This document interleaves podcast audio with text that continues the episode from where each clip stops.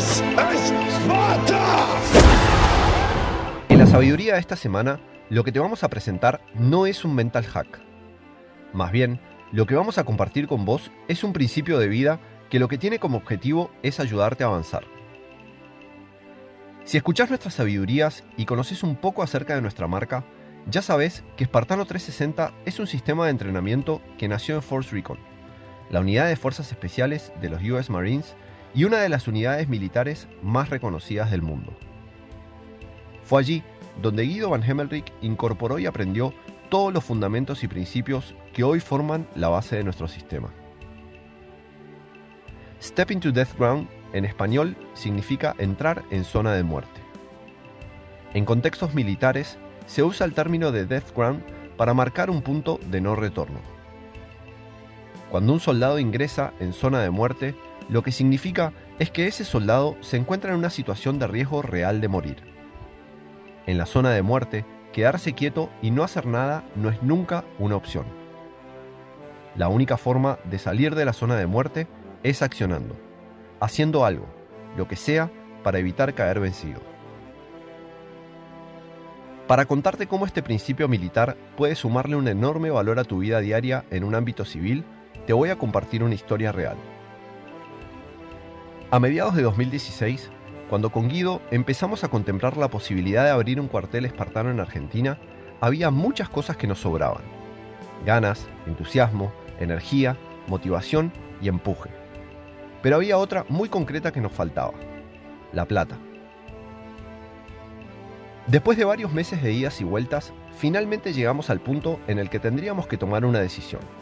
¿Avanzamos con el proyecto o no? Se trataba de una decisión difícil, porque si bien teníamos plena confianza en nuestra capacidad para gestionar el proyecto y en el propio sistema, estábamos muy lejos de contar con el nivel de inversión que necesitábamos para abrir con comodidad. Lo único que hicimos durante semanas fue hacernos preguntas. ¿Y si no nos alcanza la plata para abrir con lo básico? ¿Y si a la gente de Argentina no le gusta nuestro sistema? ¿Y si nuestra estrategia comercial fracasa y no podemos atraer gente? ¿Y si perdemos todo lo que invertimos por no poder soportar los periodos de pérdida?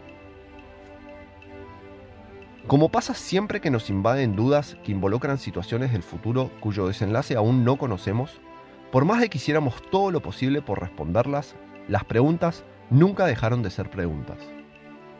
A menos que tengas la suerte de contar con una bola de cristal, las preguntas que plantean dudas respecto de un desenlace futuro incierto nunca tienen respuesta. Escuchalo otra vez. Las preguntas que plantean dudas respecto de un desenlace futuro incierto nunca, jamás tienen respuesta. Pueden derivar en suposiciones o análisis de escenarios posibles, pero nunca en certezas.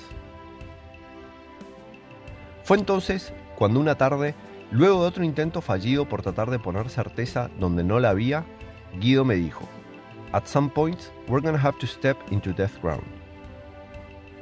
Guido vivió mucho tiempo en Estados Unidos y es normal que a veces las cosas importantes las diga en inglés, especialmente las que trae incorporadas de sus años de servicio militar. La traducción de esa frase al español sería algo así.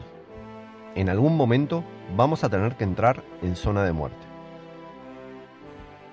Lo que Guido me estaba tratando de decir era que la única forma en que íbamos a poder salir de ese remolino de dudas en el que estábamos sumergidos era poniéndonos en zona de muerte.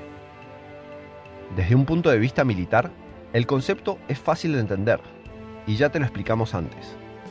Pero aplicado a nuestra situación particular de un negocio o un emprendimiento, ¿a qué se refería exactamente Guido? Fácil.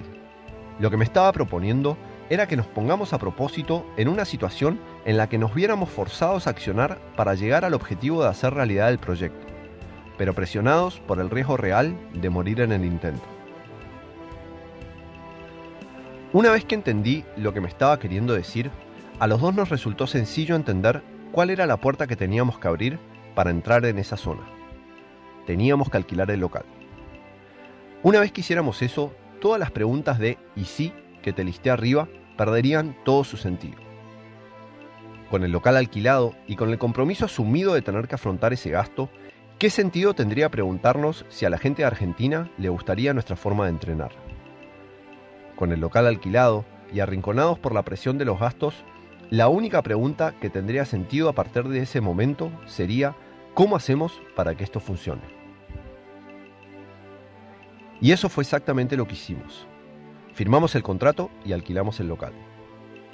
En el mismo segundo que pusimos nuestras firmas en ese contrato, la pregunta de ¿y si a la gente de Argentina no le gusta nuestro sistema? se transformó en ¿cómo hacemos para que a la gente de Argentina se enamore de nuestro sistema? ¿Notas la diferencia entre ambas? La primera es una pregunta que lo único que plantea son dudas respecto de un futuro incierto e imposible de predecir. Es una pregunta sobre la cual no podemos ejercer ningún tipo de control. La segunda es una pregunta que llama a la acción.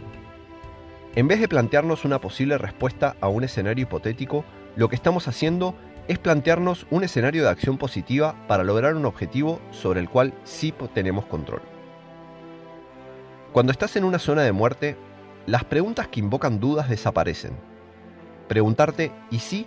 no tiene ningún sentido, porque la posibilidad de morir es real, y la única forma de evitarla es accionando. Veámoslo con un ejemplo crudo. Imaginemos que tuviéramos que salir a pelear una batalla real y tuviéramos que decidir si ir con un fusil semiautomático o un rifle de largo alcance. Sin saber exactamente con lo que nos vamos a encontrar, no hay forma de estar seguros cuál va a ser el tipo de arma que más nos va a servir para ganar la batalla. Así que lo único que podemos hacer es usar la información que tenemos disponible para analizar la situación y tomar una decisión en base a eso. También podemos optar por no ir, o pasarnos una vida en letargo tratando de definir con qué arma ir, en cuyo caso posiblemente para cuando nos hayamos decidido, si es que alguna vez lo hacemos, la batalla ya haya terminado. No importa con cuál de las dos armas decidamos ir. Una vez que estemos en el flavor de la batalla o en la zona de muerte, las dudas previas que teníamos en relación a este tema van a desaparecer. Si elegiste ir con el fusil, ¿qué sentido tiene preguntarte, mientras sentís el zumbido de las balas enemigas rozando tu oreja, si el rifle hubiera sido una mejor opción? Allí, en esa situación crítica y definitoria, tu única opción para sobrevivir y lograr tu objetivo va a ser buscar la manera de ganar la batalla usando el fusil. O accionás con lo que tenés o morís.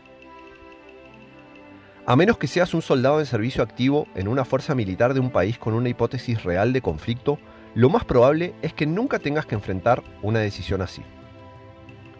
No obstante, como pasa con muchos principios y conceptos de origen bélico y militar, este también se puede aplicar a todos los ámbitos de la vida, personal, familiar, profesional, académico, negocios, inversiones, etc. En todos estos ámbitos existen situaciones en los que las dudas y los miedos pueden convertirse en sinónimos de inacción. Forzarnos a entrar en zona de muerte y arrinconarnos a nosotros mismos a propósito es una de las mejores formas de luchar contra ese instinto natural de preservación que todos los seres humanos tenemos y salir de ese estado de inacción que evita que hagamos cosas por fuera de nuestra zona de confort. En la sabiduría de esta semana, lo que queremos hacer es invitarte a reflexionar, a que te preguntes si te estás animando a entrar en tus zonas de muerte, siempre con inteligencia y con criterio, o si frente a situaciones críticas y definitorias en tu vida estás tendiendo a quedar atascado en tus zonas de inacción, de miedos y de dudas. Te propongo que lo hagas para que la próxima vez que estés sufriendo o cargando con el peso de una decisión que hayas tomado que te puso en una situación difícil, puedas entender que fuiste vos el que tomó la decisión consciente de ponerte en ese lugar. No para sufrir, sino para forzarte a accionar contra tus miedos y matarlos antes de que ellos te maten a vos. Nos vemos la próxima.